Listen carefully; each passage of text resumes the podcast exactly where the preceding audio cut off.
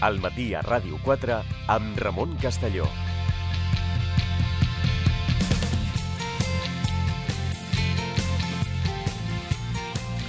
Continuem al matí a Ràdio 4, darrera setmana de programa en temporada regular, eh, per tant avui també tancarem eh, espai i ho farem amb el professor José Manuel Rua. Què tal? Molt bon dia. Hola, molt bon dia. Investigador del Centre d'Estudis Històrics Internacionals i professor d'Història Contemporània a la Universitat de Barcelona. Uh, avui, uh, com és uh, habitual en aquests en els darrers espais que fem sempre amb ell, hi haurà... No trobava la llista, la tinc. Spotify, professor Rua. Final de curs musical. Final de curs musical, eh, fem un homenatge a l'any que hem commemorat de moltes maneres, de múltiples formes, parlant del maig francès, de les revoltes dels estudiants a Estats Units contra la guerra del Vietnam, la primavera de Praga, vull dir, hem de parlar de l'any 68. Però com és l'últim dia de curs, doncs l'últim dia de curs doncs anem a fer una cosa una mica més lleugera abans d'anar a vacances, abans d'anar a la platja, eh, abans de recarregar piles, i anem a fer doncs, un repàs de les cançons del 68 totes són cançons del 68 que van marcar l'època, van marcar una generació i que donen moltes claus per interpretar i per entendre aquell any tan intens on van passar moltes coses, però on semblava que encara podien passar moltes més. Llavors, el nostre recorregut musical, perquè la música... El 68, eh? La música del 68. Totes són... La gent se sorprendrà de... Ah, i aquesta també és del 68? Sí, també. totes són del 68. I donen moltes pistes per entendre aquest any tan intens on es va accelerar el temps històric. Però abans d'entrar al 68, doncs, una cançó que és una versió d'un clàssic rockabilly, que també és del 68, però que ja va deixant enrere l'època daurada del rock and roll clàssic. Eh, estem parlant de Susie Q, de Dale Hawkins, però aquesta versió és dels Creedence Clearwater Revival, un grup més eh, representatiu de l'època, uh -huh. però que encara feien homenatge als seus orígens. I quins són els seus orígens? El rockabilly, el rock and roll clàssic. Aquesta és l'inici, perquè el que vindrà després ja té poc a veure amb el rockabilly clàssic, Ja. però sempre venim d'algun lloc, sempre venim... No es comença de zero. Exacte. Llavors, l'origen, el rockabilly, tot i que amb una versió dels Creedence Clearwater Revival.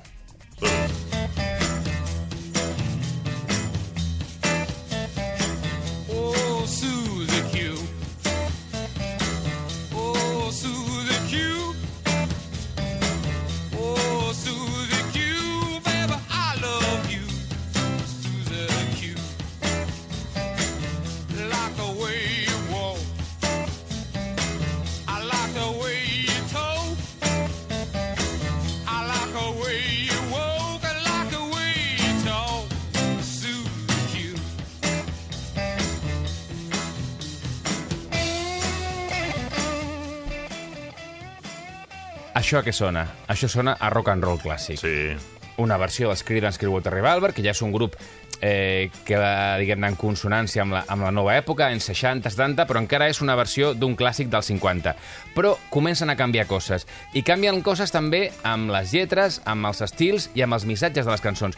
I una cançó també molt identificada amb aquesta època és la que va donar banda sonora a una pel·lícula mítica per a una generació que és El Graduado amb Dustin Hoffman, en Brankford, aquest eh, jove eh, adolescent que és seduït per una dona doncs, eh, molt més gran que ell, i la banda sonora va ser interpretada per Simon Garfunkel, tot i que la pel·lícula és d'un any abans, el, la cançó en el disc de Simon Garfunkel surt al 68, i aquesta cançó, eh, que evidentment molts eh, oients ja hauran identificat com Missy Robinson, parla d'allò que s'ha perdut, de la nostàlgia i també parla de la innocència perduda. Hi ha una frase molt famosa a la cançó que diu eh, On has anat, Joe DiMaggio? Joe DiMaggio va ser un gran eh, jugador de béisbol nord-americà, Sí. dels New York Yankees, va estar casat durant molt poc temps amb Marilyn Monroe, és a dir, es va convertir en una icona i en un mite nord-americà. Doncs aquesta època de l'Amèrica daurada, del creixement eh, econòmic eh, exorbitant, bons, no? l'època daurada del capitalisme nord-americà, on ha anat a parar? Joe DiMaggio, on has anat a parar? És una cançó que parla de la innocència perduda i dels herois del passat. Estan canviant coses al 68 i estem començant ja a trencar amb el passat. Ara tocaria Missy Robinson.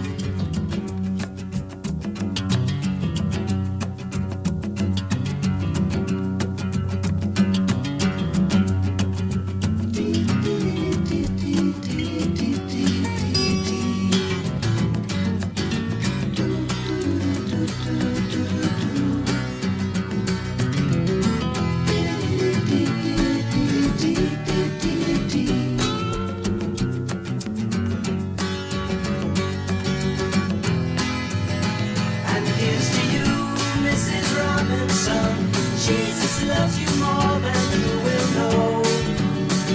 Whoa, whoa, whoa. God bless you, please, Mrs. Robinson. Heaven holds a place for those who pray. Hey, hey, hey.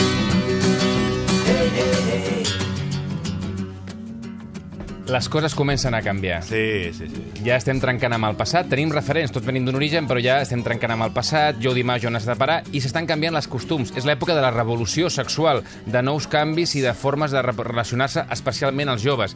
I quin serà el grup que representa aquesta eh, rebel rebel·lia Sí. contra l'ordre establert, contra els costums tradicionals, i que serà un símbol de la llibertat en totes les seves formes, inclosa la sexual?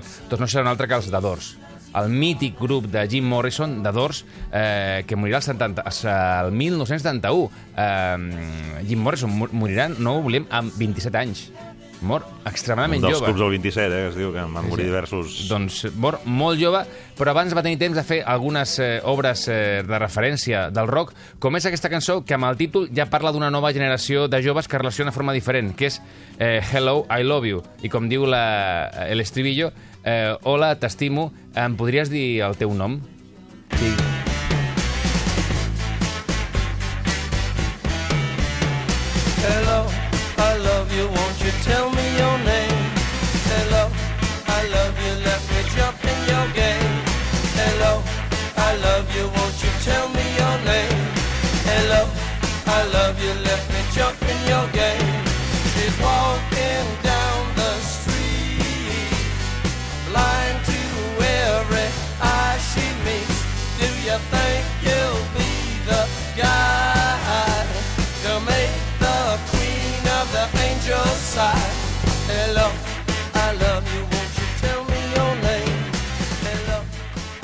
Estan canviant els costums, estan canviant la forma de relacionar-se i les bandes mítiques clàssiques del rock and roll també s'estan adaptant al llenguatge musical i el...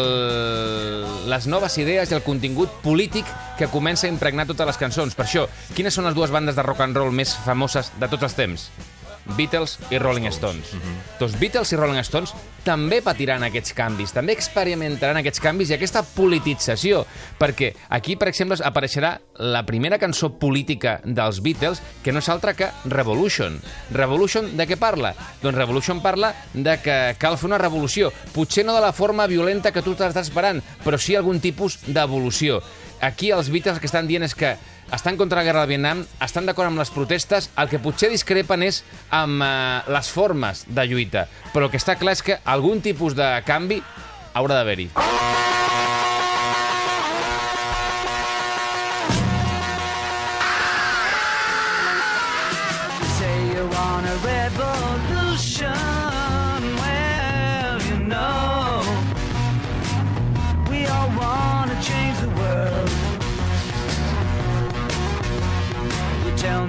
That it's evolution.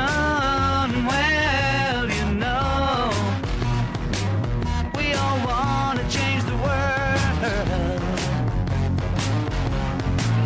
But when you talk about destruction, don't you know that you can count me out? Aquesta cançó que es diu Revolution, la única vegada que diu la paraula Revolution és la primera línia de la cançó. Ja després després ja no ho diu. Perquè després fins i tot té un contingut eh, amb certa crítica Sí, al tipus sí. de revolució, Sí. perquè al final diu fins i tot vols fer una revolució amb imatges del president Mao? Doncs no aconseguiràs ningú al teu voltant. O sigui, Marquen com... marquen com. Ells prefieren parlar d'evolució, no de Mm. revolució, però és, evident que, és evident que té un contingut polític. Els Rolling Stones no quedaran al marge d'aquesta politització. I aquí tenim eh, un símbol, un clàssic dels Stones, que és eh, la Street Fighting, eh, Street Fighting Man, que és una cançó que va eh, vinculada a una experiència personal de Mick Jagger. Ell venia el 17 de març Mhm. del 68 d'una manifestació a Londres acompanyant a Vanessa Redgrave, la famosa actriu eh, britànica, doncs d'una mani contra la guerra del Vietnam. Mhm. Llavors carrega la policia, hi ha incidents, ell torna a casa i mm, diu, ostres, els temps estan canviant de veritat, eh, quin és el paper d'una banda de rock and roll a una revolució? I per això fa Street Fighting Man. Everywhere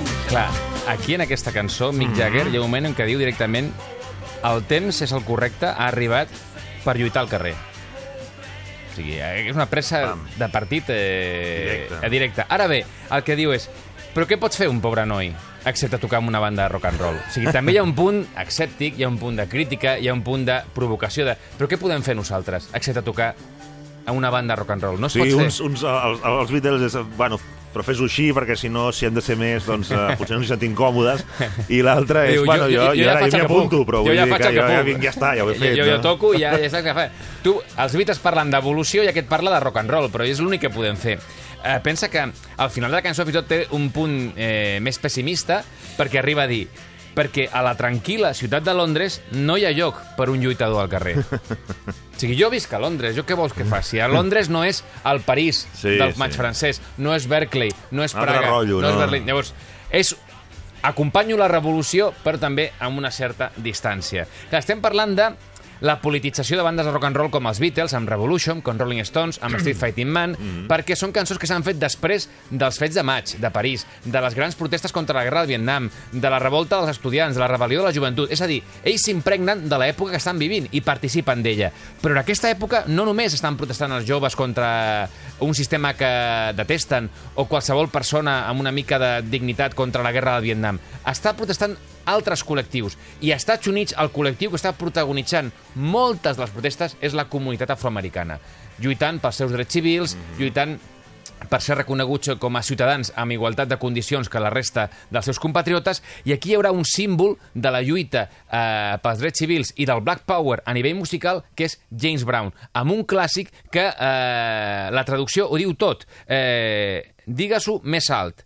Soc black, soc, soc negre i estic orgullós. your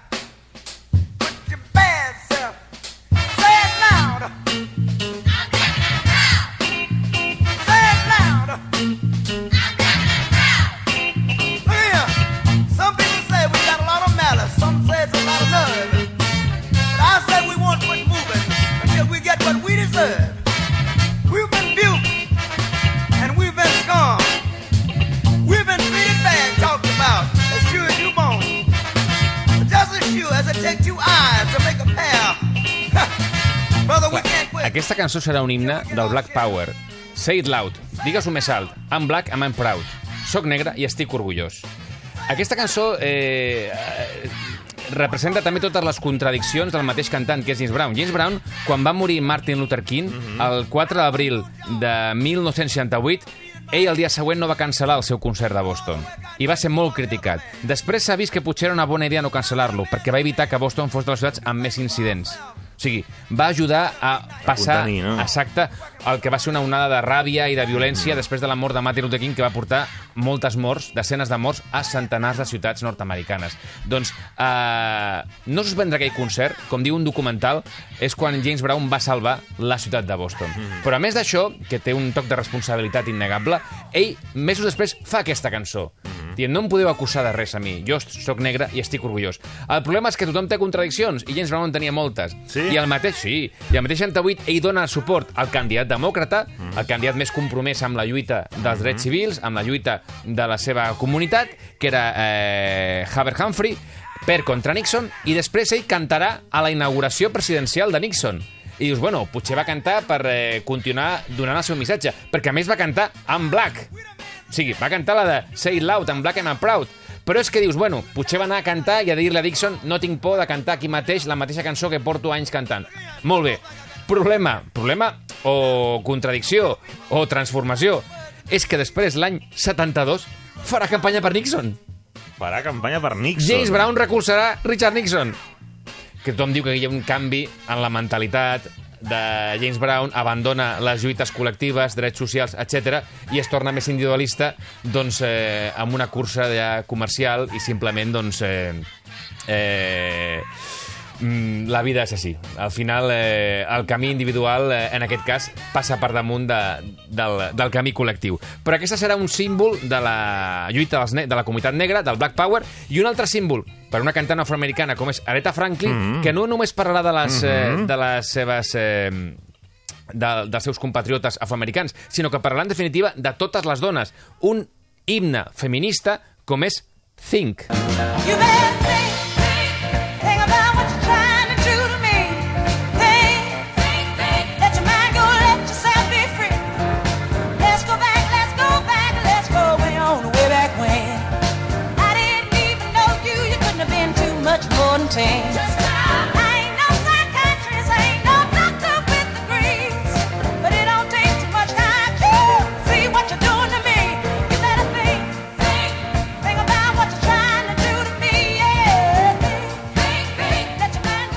cançó de què parla? De llibertat i respecte cap a les dones.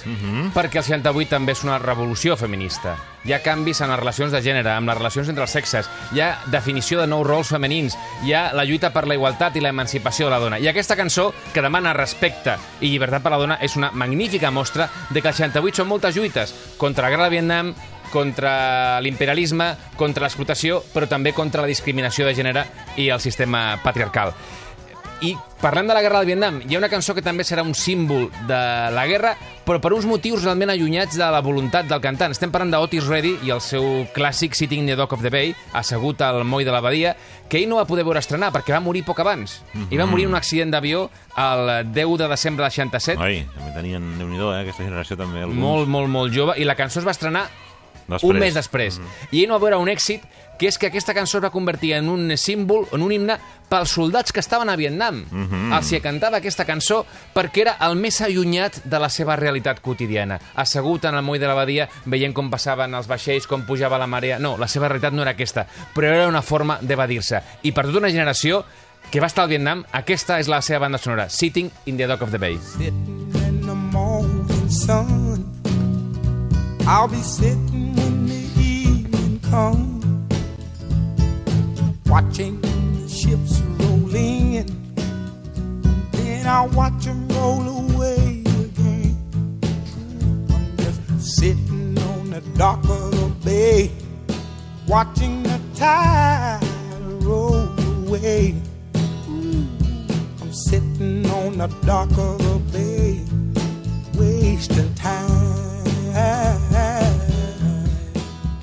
A les línies finals d'aquesta cançó, eh, molts soldats es trobaran reflectits perquè diu no tinc res per viure i sembla que res vindrà al meu camí a trobar-me. Què estem fent a Vietnam? Doncs, tot i, Otis Reddy segurament no pensava en Vietnam, però això és la, la força de les cançons. Les cançons no són dels, dels seus autors, les cançons són d'aquells que les canten i que les fan seves. I parlant d'aquells que les canten i les fan seves, tot i que no són els autors, doncs hi ha una cançó extraordinària de Bob Dylan, de l'any 67, que és All Alone the Watchtower, que la versió més famosa no serà de Bob Dylan, serà de Jimi Hendrix. És més, li agradarà tant a Bob Dylan que a partir d'aquell moment tocarà la versió que feia Jimi Hendrix.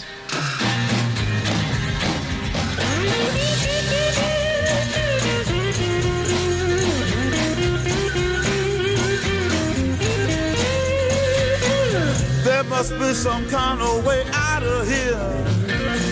Said a joker to the thief. There's too much confusion. I can't get no relief. Businessman there, drink my wine. Clar, aquesta cançó és metafòrica, no té un contingut explícit, però entre línies, què veiem? Doncs eh, aquí hi ha una conversa entre el lladre i el bromista i el bufó, on diuen ha d'haver-hi una forma de sortir d'aquí. Hi ha molta confusió, no trobo consol. Els homes de negoci veuen el meu vi. Estan parlant de que estan en contra d'una societat establerta. I què representa aquesta societat? El castell. Des de, I des del castell, la torre de vigilància doncs els observa. I al final de la cançó, des de la torre, canvien de protagonistes, diuen dos genets s'apropen a la torre. Són el bufó i són el bromista del començament de la cançó. I què porten? Porten el conflicte, porten el canvi. Hi haurà un enfrontament. Què volen canviar? L'ordre establert. És metafòrica, i això encara farà que tothom projecti encara més coses. Però el que està clar és que és una sacsejada a l'ordre establert. Llavors, eh, què era el 68?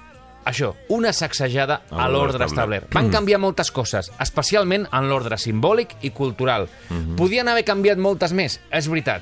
La revolució va arribar fins on va arribar. A nivell polític, econòmic i institucional no va arribar tan lluny. Però a nivell de valors, experiències, va ser un canvi generacional que va transformar la vida de les persones. No va canviar el món, potser, però va canviar les vides. Això és el 68. O com explicava l'Andreu Mayallo, eh, a mi durant mo molts anys l'Andreu Mayallo em convidava a donar el 68 a la seva classe, als seus alumnes, perquè un dels lemes del 68 era eh, no feu cas de ningú que tingui més de 30 anys. Doncs jo, mentre no tenia 30 I el anys, Moya et portava tu. em portava a mi a explicar el 68, perquè Ara ja- ara ja arribava no als 30, t'hi- ja- ara ja no em convida, perquè ja, ja no sóc de confiança per poder explicar això. Però l'Andreu Mayallo ho va explicar també molt bé, jo després d'explicar hora i mitja al 68, ell ho va resumir d'una forma magistral. Va dir, què és el 68? Estar sempre enamorat i no casar-se mai. Era això possible? Aquí queda la pregunta. I per tancar, doncs, eh, l'altre himne del 68, que parla d'això, d'aquest desig d'estar sempre enamorat, de ser sempre lliure i de sempre fugir, potser sense arribar a cap lloc, però el desig de ser lliure. I per això el gran himne no és altre que el Born to be Wild dels Steppenwolf. Get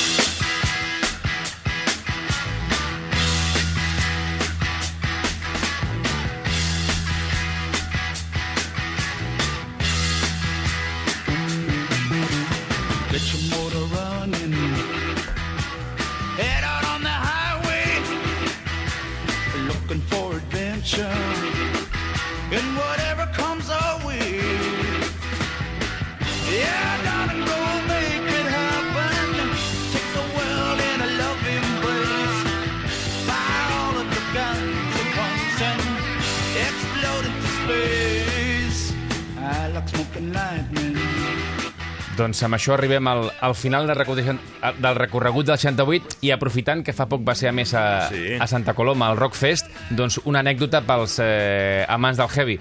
La primera vegada que una cançó surt heavy metal és a Born to be Wild, quan parla de heavy metal thunder, i està parlant de les Harley Davidson. Quin final, acabem amb això, no? Jo crec que per tot l'alto. Vinga, més amunt no es pot. Professor Rubà, moltes gràcies. Ens retrobem al setembre. Ens retrobem al setembre.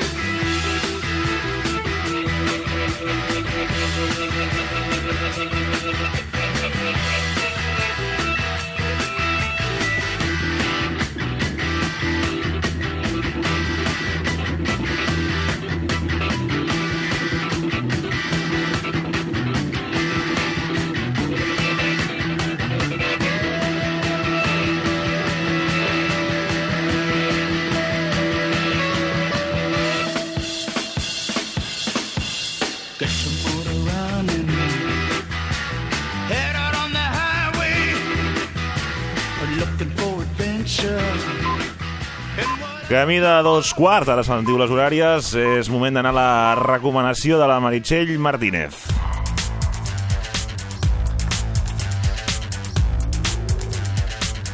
Una informació que avui ens portes. De ball, musiqueta també, eh? Què tal? Bon dia. Bon dia, Ramon, com estàs? Claquer. Claquer, sí. Allò que fa aquell, aquell soroll amb, les, eh, amb els peus. Exacte. Així seria, una cosa així, i l'Àngel, la nostra tècnica, ens diu que no piquem més, perquè clar, aquí... Ja pica tothom, vull Toquem dir, ara el- el sí, micro. Sembla la tertúlia política, eh? Que també... Això mateix. No, va, posem-nos serios, eh? Parlem de claquer, tornem al tema musiqueta, perquè aquests dies a Nova York està Sí. tenint un dels festivals més importants a nivell internacional d'aquest ball. És un festival que s'anomena Tap City. I per què us ho explico això, no? si es fa als Estats Units? Doncs mireu, hi ha una raó, i és que és el primer cop que hi participa una delegació de ballarins catalans de l'escola de dansa Coco Comín, que també participen com a representació dels centres d'aquesta dansa a Europa. Aquest grup de ballarins catalans que està aquests dies a Nova York intervin- intervindran a diferents moments del certamen, però el més xulo, un dels més espectaculars, Sí. serà demà divendres, i el que faran és molt bonic. De fet, es podria seguir per les xarxes socials i, i veuran l'espectacle de què tracta. Perquè juntament amb els millors ballarins de claquer d'arreu del món, actuaran a l'aire a l'aire lliure en el ple Times Square. Per tant, macrofestival de claquer amb ballarins de tot el món allà a Times Square. Nosaltres hem pogut parlar amb un dels professors que els acompanya en aquesta aventura i que ha fet possible la col·laboració del Festival Tap City i de l'escola Coco Comín. Ell és el ballarí i professor de claquer Sharon Laví.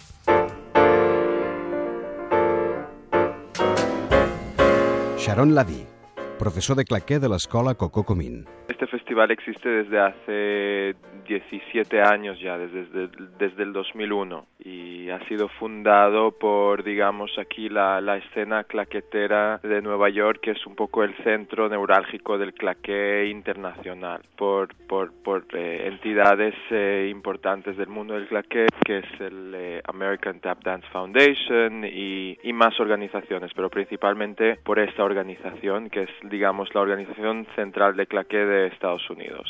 ¿Y cuál es vuestra misión en este viaje a, a Nueva York? Porque habéis sido una, una delegación de alumnos y de profesores, ¿verdad? De la escuela Coco Así es, Común. así es. Hemos, hemos venido aquí. Bueno, es una colaboración que, que yo llevo, bueno, con esta asociación ya desde hace muchos años, porque yo, bueno, llevo bailando aquí desde el, bueno, desde el principio, desde que ha empezado, en diferentes ediciones. Este año, pues, creí que era ya conveniente involucrar la escuela y los alumnos, porque ya llevamos mucho tiempo trabajando y, y avanzando, y un poquito, pues, eh, también era hora que, que los alumnos, eh, pues, vieran un poco cómo es esto, cómo se mueve time. La escena por aquí y como eh, un poquito un poquito tocar también estos bailarines que vienen aquí de todo el mundo. Entonces hay aquí diferentes eh, actividades aparte de residencias quiere decir que se que están trabajando con eh, profesores de aquí con maestros con mentores claqueteros que viven aquí que son que, que influencian en todo el mundo pues han venido aquí a trabajar con ellos y a actuar en, eh, en una gala que se llama Tap Future, el futuro del claqué. Exacto, porque cuéntanos un poco cuál es la agenda de estos días eh, de esta delegación que habéis Sí. ido hasta Nueva York. Sí, pues mira, estos días ya estamos eh, todos en, en residencias, aprendiendo diferentes, eh, diferentes repertorio de diferentes mentores de claqué de aquí y vamos a actuar con esto, con este trabajo el jueves, el jueves por la, por la noche. Aparte que venimos pues con nuestra propia coreografía que hemos trabajado en Barcelona y que ah, también actuaremos con ella, actuaremos con nuestra pieza, eh, pues en esa misma gala se actuará tanto con nuestra pieza como con la pieza de las, las piezas que se, el repertorio que se aprende aquí, vamos.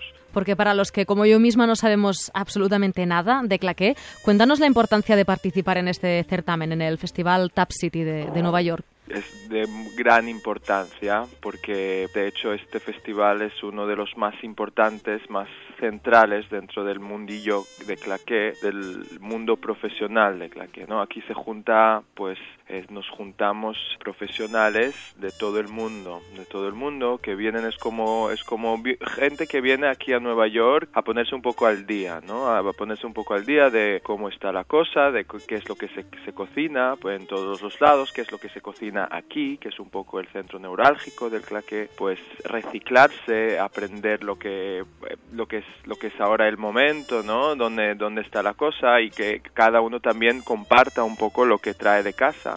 Tanto vamos a reciclarnos como vamos a compartir nuestro propio estilo, nuestra propia vertiente, que es lo que aportamos, nuestro propio granito de arena, ¿no? Que se dice. ¿Abre también muchas puertas para los bailarines y las bailarinas de claqué? Evidentemente, naturalmente lo que pasa es que aquí se, nos exponemos pues a, a diferentes bailarines, profesores, eh, profesionales, programadores de diferentes sitios del mundo, entonces eh, evidentemente esto puede eh, influenciar en eso, como cada festival o feria de estas en las que pues se reúne gente del profesional del del ámbito, ¿no? A mí en el pasado hasta ahora pues siempre ha, ha tenido ese resultado, ¿no? De que a partir de aquí pues han salido otras cosas y evidentemente se abren más puertas. ¿Cuántas personas en total habéis sido desde la escuela Cococomín, tanto contigo como con Julia Ortínez, que es la otra profesora? Sí, somos somos siete en total. Siete bailarines, dos de ellos somos pues profesores en la escuela y el resto pues eh, una delegación de- del alumnado de posgrado ¿Cómo están viviendo la experiencia los alumnos y las alumnas? alucinando con todo, alucinando porque todo es muy, eh, todo es muy un poco legendario, o sea, te, te sientes aquí que estás en medio, pues esto de lo que son eh, las leyendas claqueteras de, de- de las que constantemente se aprende, se habla, se ve en diferentes películas, en, en- de toda la vida, mm, tanto tanto lo que es el mundo del teatro musical como lo que es el mundo del, del jazz, ¿no? Y pues estás aquí en medio, o sea, en medio de todo esto. Ayer mismo estuvimos en una jam session eh, encima de un barco en un barco que daba la vuelta a Manhattan y que, bueno, esto se hizo pues por la tarde, noche ayer. Estuvimos tanto bailando con todo el mundo en el barco, con todo el mundo de- de- que, que- que está participando en el festival, conociendo a gente y aparte pues disfrutando de lo que es las vistas de, de- tan legendarias ¿no? de, esta de esta ciudad y de estar bailando con, con gente tanto de aquí como del resto del mundo.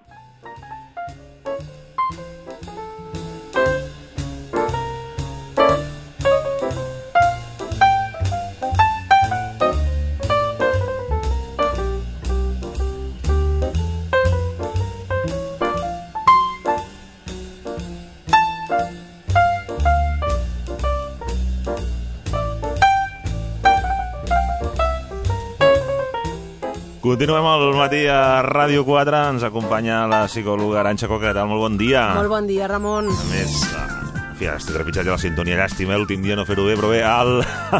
estem contents perquè, a més a més, home, tot la tall de portar aquí, en fi, un pastís... eh, Pica-pica. un pica-pica per acabar, Pica-pica, per sí. tancar bé la temporada Sí, home. i anar-nos de vacances amb, el, Clar amb un sí. bon regust, no? A beure una mica de fresquet, cervesa, també, sí. clar, sí, una cerveseta fresqueta. Està bona, eh? Està...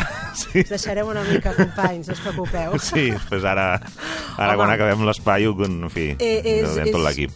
Últim dia, la meva última secció, però alhora per mi és celebrar una, una temporada, doncs, per mi, de, de, amb, amb molt èxit personal per haver participat en aquest programa i no t'estic ensabonant, Ramon, Ah. però és que ha estat un plaer. Um, tots són bons records, la veritat, que tinc, una motivació a l'hora de plantejar No, no. I, i, crear diàleg. encomanes, i ho encomanes. Gràcies. Penso que ens ho encoma- ho Sí, encomanem sí, ens ho mútuament. passem bé, Ens ho passem molt bé, això és veritat, no és postureo.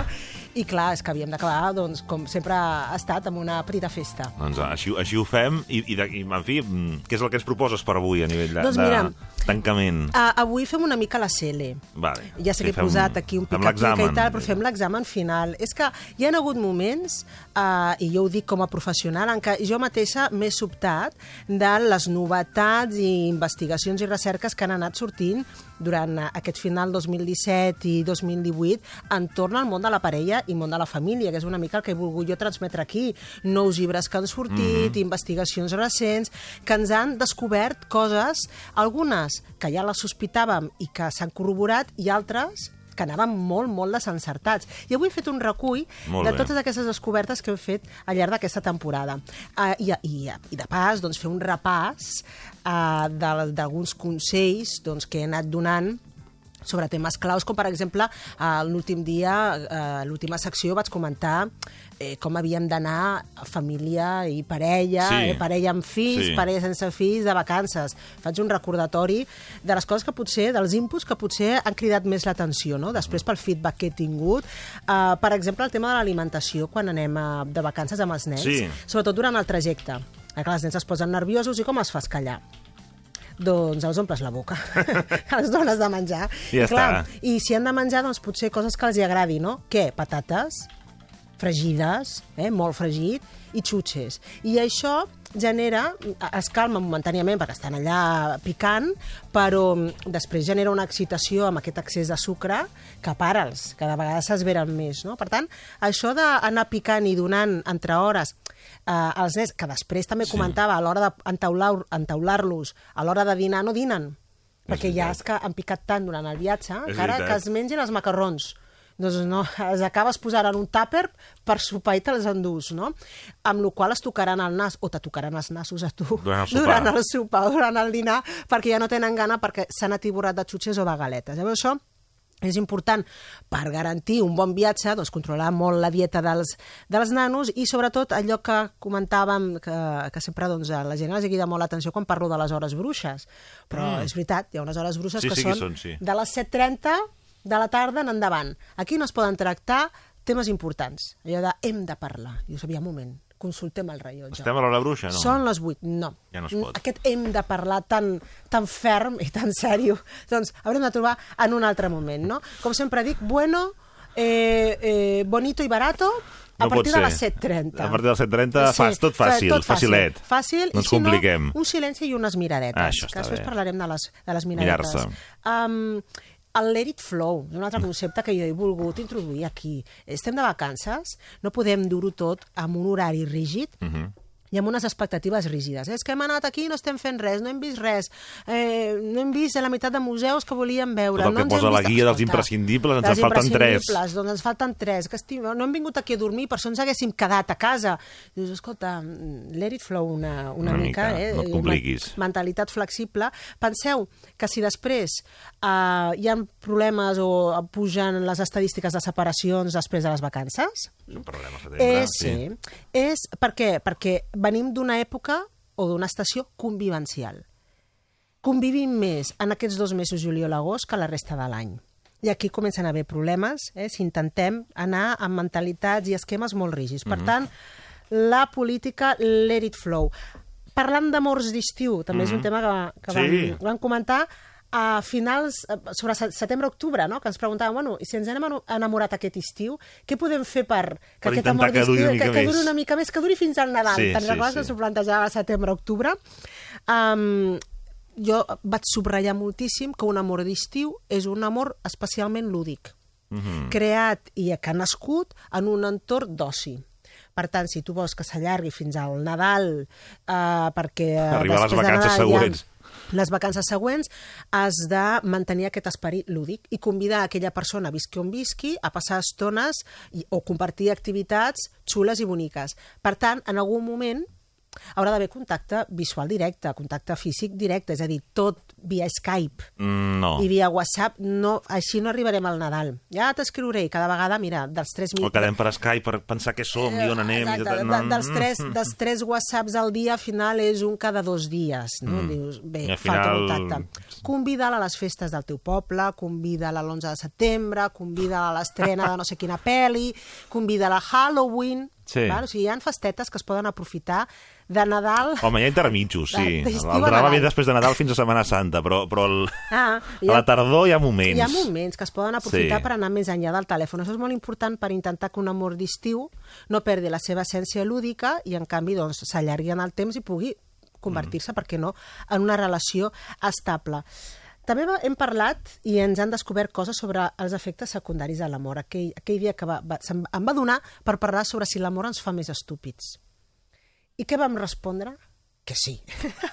és a dir, allò d'estar enamorat, Ens fa més tontos, sí. estar empanat, és veritat, és veritat. Aquí es va corroborar i hi ha molts estudis doncs, que certament han corroborat que eh, quan t'enamores, mm, primer agafes una borratxera eh, com si eh, haguessis pres cocaïna. És a dir, Mhm. les, les comparacions són que mm, han vist que gent enamorada, persones enamorades, quan els hi fan una ressonància magnètica, veuen que part del seu cervell que està activat és la mateixa xarxa neuronal que s'associa a l'addicció a la cocaïna.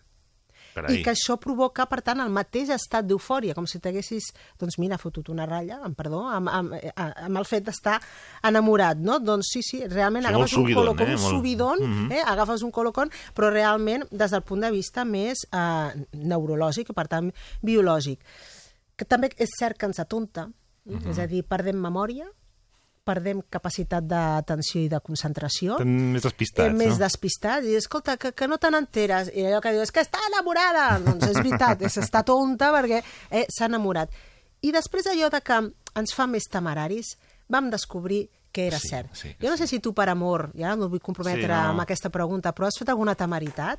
Però entraries dintre de l'estadística, perquè sobretot aquests estudis diuen que ho fan més els homes que les dones. Jo crec que temeritat, o sigui, no, però que sí que fas coses per ser tu temeràries, Eh, sí, per diguéssim. ser- exacte. És a dir, tampoc no Per tu- passes de 0 a 100, però per tu- però, però sí, no? no? Fas Fora com... normal, de o sigui, "Hosti, en això, una com és que situació- vaig fer allò? Bueno, Eh, doncs mira, estaves, l'amor, que és Sí. únic. Si ho has de fer, jo sempre dic, no t'arrepenteixis del que has fet per amor. sí, sí.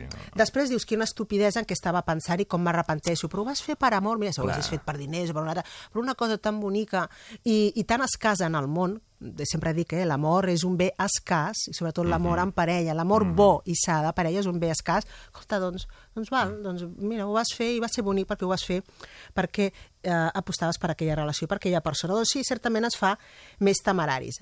Van parlar també, i van sortir unes estadístiques molt interessants en, un, en aquells blogs de Sí, sí, parella sí, sí. que de tant en tant ens regalen aquestes plataformes de trobar parella. Sí. Tenen tantes dades, tenen tan, tants usuaris, De tanta informació tenen tanta volcada allà... informació, són l'enveja de qualsevol departament de psicologia d'una universitat que no poden manegar tantes dades i tants, tants uh, subjectes, i va sortir doncs, aquesta recerca tan interessant que ens diu que el 65% de les dones considera que una infidelitat emocional és pitjor que una infidelitat física. Física. En canvi, només el 46% dels homes, eh, no arriba ni a la meitat, els homes continuen valorant, es, escolta, t'has anat al llit? No? Doncs mira, si t'has fet un petó, pot passar. I no li donen tanta importància. En o si canvi, fet un elles, l'emocional... Sí, i ja no dic el petó. Ara parlarem del petó. Que això va ser una dada també bastant sorprenent que els va deixar tots bastant, Descol·locats. bastant descol·locats. No? Però eh, el fet d'anar a haver fet un, un cafè o un àpat a no sé quin restaurant i no ha passat res més, Mm. només hem parlat, ja pot ser una gran ofensa. mm, Ja molesta. Per una, per una un, molesta i, I molt. pot ser causa de divorci. Ai. Sí, Sí, sí, i tant. dir, dir, sí, sí. En canvi, no se li dona tanta importància a un petó. Es, es consideren, dintre de l'estadística, homes i dones, un petó, una infidelitat? No, No té... No. no. Sobretot si és un o dos, és a dir, en un inici, un desliz d'un petó. moment, bueno, un mal un moment. moment, sí. No, ara, se li dona importància i es considera una, una falta greu si el petó se li ha donat a un ex. Mm, aquí ja no... Per què? Hi ha computa diferent, clar, eh? Hi ha computa diferent, perquè amb aquell ex doncs, ja hi va haver en el seu moment un intercanvi físic, doncs ara seria com avivar-lo. Per tant, aquell petó té un- una connotació més sexual Mhm. per lo que hi va haver entre aquelles dues persones, que si fas un petó amb un desconegut. Són coses, coses bastant curioses. Una altra curiositat parlant d'amors i de lius. Els lius a la feina. Sí, dius a la feina. Aquell tòpic de... Bé, els lius a la feina sempre són secretària jefe que això és molt masclista, Sí, molt, molt. molt fins i tot barroer i molt injust per als homes, pels homes jefes i per les secretàries i secretàries sí. dones. Altra feina tenen segurament a... I una altra plataforma Sí. que manega aquestes dades amb milers i milers d'usuaris, Sí. per tant, són investigacions doncs, que tenen... Um, metodològicament podríem potser qüestionar Sí. com s'ha fet el qüestionari, no? però que tenen un volum d'informació gran, això és inqüestionable, per tant, ens ho hem de mirar amb cert carinyo, els resultats que treuen, doncs desmenteixen que els lius a la feina siguin precisament entre diferents rangs laborals. Si els dius a la feina és entre iguals. Eh, els lius a la feina, sobretot el 80% Mhm. dels lius a la feina, entre iguals, entre gent del mateix departament. Mhm. Clar. Tu O sigui, al matí Ràdio 4 podria ser que llavors fos entre redactors que hagués un Entre diu a la feina. Diguéssim, no? que sí, aviam, No, no, companys. no amb el jefe, diguéssim. Companys, el jefe no, perquè amb el està a un altre rang. El jefe Exacte, no, exactament, no. Tu has fet anar molt bé això. Perquè el jefe tingui parella, eh? Però vull dir... és un element que també compta, diguéssim. Però Però clar, sí, seria dintre tres. el mateix dintre equip. El, el mateix equip, el mateix Sí, sí. Eh, rang eh, de contracte. Exacte, exactament. Uh, doncs un 80%. 80%. Déu-n'hi-do. I només Ah, un 80% és És- percentatge elevat, eh? Molt alt. Entre, eh, estem eh, en, en l'últim Mhm. eh, quartil, no? Gairebé arribant al 100%.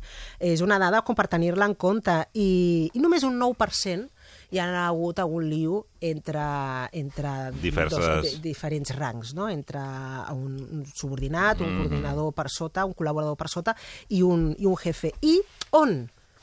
On, llavors? Doncs mira, potser en els sopars de Nadal, l'utòpic i l'utípic. Doncs no, Clar, aquí Sopars vas trencar, un, Nadal. vas trencar un mite, eh? totalment. Per tant, el proper Nadal, tothom que hi vagi als sopars de Nadal sense cap pena, Expectativa. problema, No ni aneu amb expectativa, expectatives al sopar de Ni Nadal. cap por, eh? Parelles, deixeu anar les vostres parelles al sopar d'empresa. No patiu, no patiu. Perquè realment només un 8% de lius han succeït, eh? de cada 100, només 8, um, ha succeït amb un sopar Mhm. de Nadal. Per tant, potser sí que hi ha alcohol i sí que és de nit, però està en aquest sentit bastant sobrevalorat en, en, en, respecte a aquest tema. No. Eh, la majoria de les relacions han estat en el pica-pica o en el break L'he portat aquí, pica, pica, l'he portat a fora, no, eh? l'he portat No, aquí al a despatx. l'estudi, eh? sí. Però a l'estudi, però en, en el break, eh? En el- en, en el- l'hora sí. que Aquella màquina a de cafè, aquell cafè, anem a fer el mini, que aquí al costat el exactament. fan bé, que- Eh? Sí, aquests, els, els empleats d'aquest, de, del cafè de baix, Sí. aquests sí que podrien explicar algunes històries. aquests, si volguessin, podrien fer un estudi, perquè diuen, mira, sempre Sí. baixen els mateixos, sempre s'asseuen els mateixos, sempre es demanen el mateix, i cada vegada les cadires estan més properes, no? Doncs allà és on es fragua el, la, la, la, la, la connexió, el contacte, les mirades que després puguin propiciar un liu, no? Mhm. un contacte amorós entre aquestes dues persones. I després, ja per acabar, Mhm.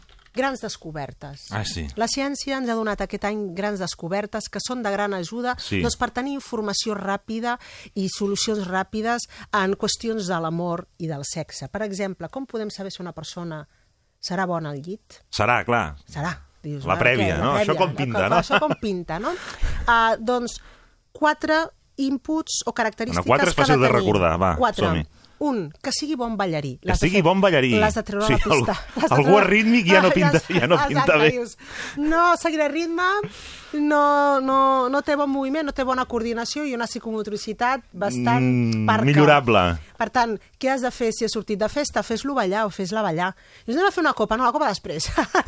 Primer, Aquí et vaig afegir jo aquell moment els bateries, eh? Els bateries, exacte. Per sentit del ritme, El eh? de les Diguéssim, el bateries. sentit del ritme és important, Mira, llavors... eh, eh, entre el sentit del ritme i el pal, eh?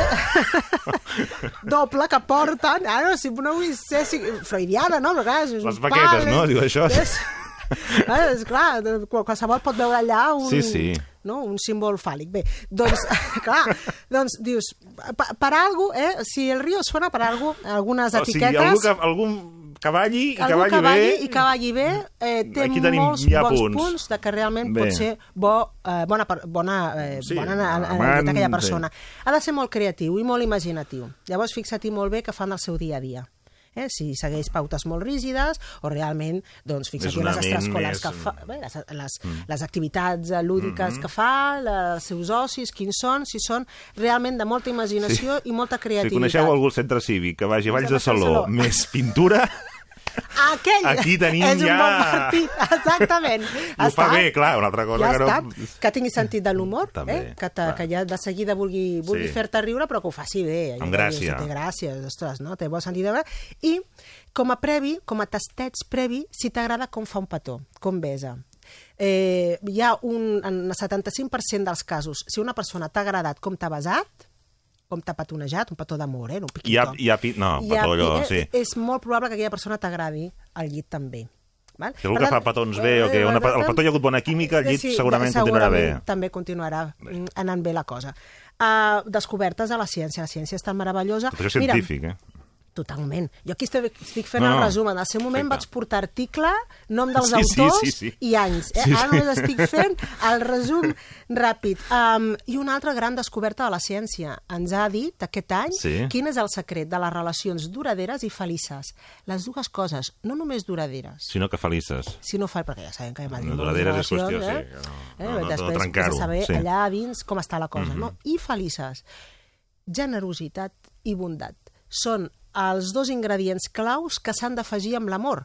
I clar, un diu, bueno, és que l'amor ja et fa generós. No, no, et fa generós només en l'època de l'enamorament. De focs artificials, Perquè quan no? estàs atontat, eh, com si t'haguessis xutat cocaïna, doncs allà regales la casa i regales tot i regales diners i la generositat et surt per les orelles. Però quan passa aquesta borratxera, pots estimar algú i en canvi no ser Molt bondadós generós. ni generós. Mhm. Per tant, són esforços, la parella s'ha d'esforçar en mostrar generositat i mostrar bondat a la parella, a més a més d'estimar-la. I una altra descoberta que aquesta ens va fer ballar al cap, jo me recordo que estava Sí. llegint l'article, Sí, sí, sí. el resum de l'article i vaig haver de buscar-lo, l'article total, el, el, de les tres pàgines en anglès, me'l vaig llegir perquè el volia entendre bé, perquè clar, que, que et donin un titular que diguin s'ha demostrat que les dones són infidels per naturalesa, que jo vaig saltar i dir, espera, un Ah, moment, per favor. esto què és, no? De, de, de, on s'ha publicat aquesta cosa, no? Doncs bé, fent un resum de tota l'explicació de per què conclouen que les Sí. dones són tenen tendència a la, més a la infidelitat que els homes i que els hi ve per l'ADN, és perquè eh, resulta ser que les aventures d'amor, eh, Mhm. tempets i, i la seducció, serveixen com a tàctica per assegurar-se sempre un company sentimental en un futur que pugui ser una bona opció per procrear o per crear un projecte de família en cas que l'home actual o que la parella actual eh, falli o Mhm. mori. Mhm. Llavors és com un mecanisme d'assegurar-me de si Mhm. aquest em falla o aquesta persona em falla, Està preparat ja. tinc, eh? un La, la, la, la dona doncs, té aquell ventall, aquell, ha, ha comprovat que si vol eh, pot, Pot aconseguir eh, una, un reemplaçament. Això és el que diu la ciència. Bé, aquí ja van posar interrogant, interrogant, interrogant, i Molts encara, estem, i encara estem posant interrogants, no? però bé, uh, dona bastant a, a pensar. I una altra gran descoberta, si vols quedar bé davant una persona que vols que es converteixi aquell amor en un amor estable, i et pregunta, que també tampoc ho hauríem de preguntar, però bueno, mira, poden A vegades sortir un tema aquestes de conversa preguntes, que pot haver-hi, conversa. Mm? Amb quantes has estat? Mhm. O, a, o a quants homes has estat abans? Mhm. Doncs vigila amb el número que dius. Perquè si és inferior a 10, quedaràs com una persona, pots quedar com una persona... Poc amb experimentada. Poc experimentada. Poc viscuda. Poc viscuda i, per tant, bastant immadura. En tots els terrenys, l'amorós i el sexual. Però, ojo, no ens passéssim. No pots dir més de 19. Perquè Potser llavors... has viscut massa, no?, per És l'altre. un punt massa, ets un egoista, tu vas a lo que vas i la gent No t'interessa... res. No, no, exacte, i, i, i només t'interessa una cosa i després plantes a la persona. Per tant, terme mig. Me'n recordo que parlàvem Uh, vam fer un petit... Uh, es vaig posar a prova Sí, el Sergi, Sergi Mas aquell dia que Sí, ens sí, sí, acompanyava, sí. un petó, Sergi, que deia, bé, que- quin, quin, quin número posaríeu? Eh? Una mica vau encertar, Sí. si no, és ni menys de 10 ni més de 19, no sé, 15, 12. 12, eh? Eh? És a dir, entre 11 i 12 és un número de mans acceptable on dius, bé, ja tens una experiència, ja saps de què va això, i ara jo seré el número 13, el número 13, que no serà maleït, sinó que serà el bon número, i, com dèiem, no és important, s'ho vaig afegir jo, el primer amor, sinó l'últim amor, Mhm. eh? perquè és realment el que ha de quedar. I, per últim, i m'agradaria acabar així Sí. avui, perquè si la gent ja se'n va, ja se'n va Amb tot clar. amb, amb tot clar i se'n va de vacances amb aquests últims inputs, com fer l'amor sense tocar-se, o sense sexe, millor dit, tocar-se sí, però sense sexe. Com fer l'amor, com intimar d'una manera eròtica, eh? Sense sexe. Doncs vaig dir cinc punts i aquí només els enumero i així la gent ja pot començar a calentar motors, que tenim juliol i agost pel davant. Escoltant la respiració de l'altre. És una activitat molt sensual. Inventant-se nous petons prema la mà, eh, en plan sàndwich, prema la mà amb la, de l'altre amb les seves dues mans i tenir-les una bona estona. Uh Mhm. -huh. uh, mantenint contacte visual, per tant heu de jugar a aquell joc d'aviam qui riu primer i ens mirem, mm? i sentint bategar el cor de l'altre, per tant posant l'orella al pit de la teva parella. Practiqueu i bon estiu i, i molt amor per tots i totes. Aranxa Coca, moltes gràcies. Gràcies. Ens retrobem al setembre. Vagi bé, Aranxa.